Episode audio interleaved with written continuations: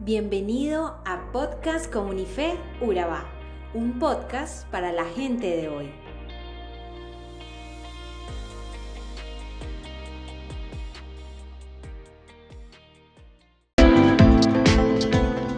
Llegamos al capítulo 21 de este libro y este es uno de los grandes capítulos de Proverbios. En realidad, debemos reconocer que todos exponen grandes verdades, incluso los proverbios los podemos ver como el equivalente bíblico a los tutoriales que tanto usamos.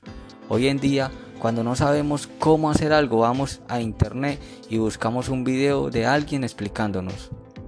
Los proverbios nos presentan diferentes situaciones y las formas correctas en las que podemos enfrentarlas. Si los usáramos frecuentemente, seríamos más exitosos, ya que cometeríamos menos errores aunque debemos reconocer que esos errores son valiosos, pues nos enseñan formas de cómo no hacer las cosas. Pero volviendo a este capítulo en especial, este tiene una gran importancia, según creemos nosotros y creemos que también tú lo puedes apreciar. Al entrar a considerar los temas que se tratan acá, y quisiéramos invitarte a que te tomaras un tiempo a solas y lo leyeras completo, ya que hoy queremos hacer énfasis en dos versículos que nos llamaron la atención.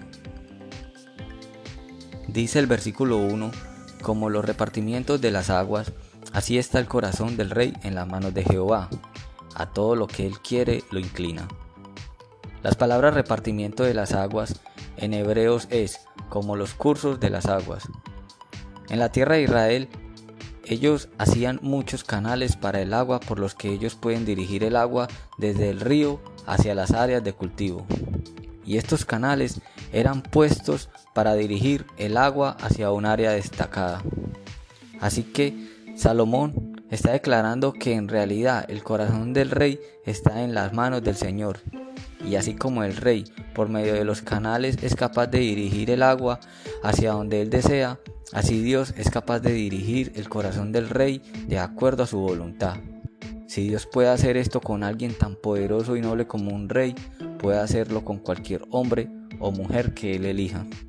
John Trapp, un excelente predicador, mencionó alguna vez que de esta manera volvió el corazón del faraón a José, de Saúl a David, de Nauconosor a Jeremías, de Darío a Daniel y después de Alejandro Magno a los judíos.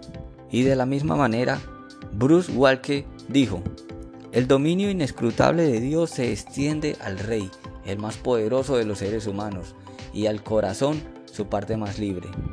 El Señor gobierna incluso al más libre y poderoso de todos los seres humanos. El segundo proverbio es uno del que todos podemos dar fe de él. Todo camino del hombre es recto en su propia opinión es asombroso cómo es que podemos realmente racionalizar y justificar cada cosa que hemos hecho. Sabemos, todo camino del hombre es recto en su propia opinión, pero Jehová pesa los corazones. Dios mira mis motivos, Dios está siempre interesado no tanto en lo que yo hago, sino en lo que motivó mi acción. Ahora es posible que una persona tenga la acción totalmente apropiada, pero la motivación equivocada.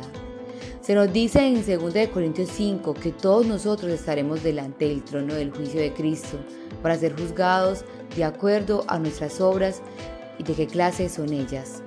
Jesús nos dice que seremos juzgados definitivamente de acuerdo a no lo que hayamos hecho, sino lo que motivó lo que yo hice, guardados de hacer vuestra justicia delante de los hombres, para ser vistos de ellos. De otra manera no tendréis recompensa de vuestro Padre que está en los cielos. En la versión traducción lengua actual dice, cuando ustedes hagan una buena acción, no lo anuncien por todos lados, de lo contrario, Dios su Padre no les dará ningún premio. Hay muchas cosas que una persona supuestamente hace para el Señor, pero en su interior está motivada por sus propios deseos de reconocimiento, su propio deseo de ser un líder o lo que fuera, y la motivación de la obra está mal. Un día Dios probará nuestros corazones, nuestras motivaciones, así que donde cada hecho es correcto en mis propios ojos, yo puedo decir, mira lo que dice Señor, yo profeticé en tu nombre, yo prediqué en tu nombre, yo hice todas estas cosas. Y el Señor dirá, hey, yo no te conozco. Y por eso uno de los primeros proverbios dice, sobre toda cosa guardada, guarda tu corazón, porque de él mana la vida. ¿Cuál es la actitud de mi corazón? ¿Cuál es la motivación de mi corazón? Esto es algo que necesito examinar y aún así ¿Quién sabe? Engañoso es el corazón más que todas las cosas y perverso.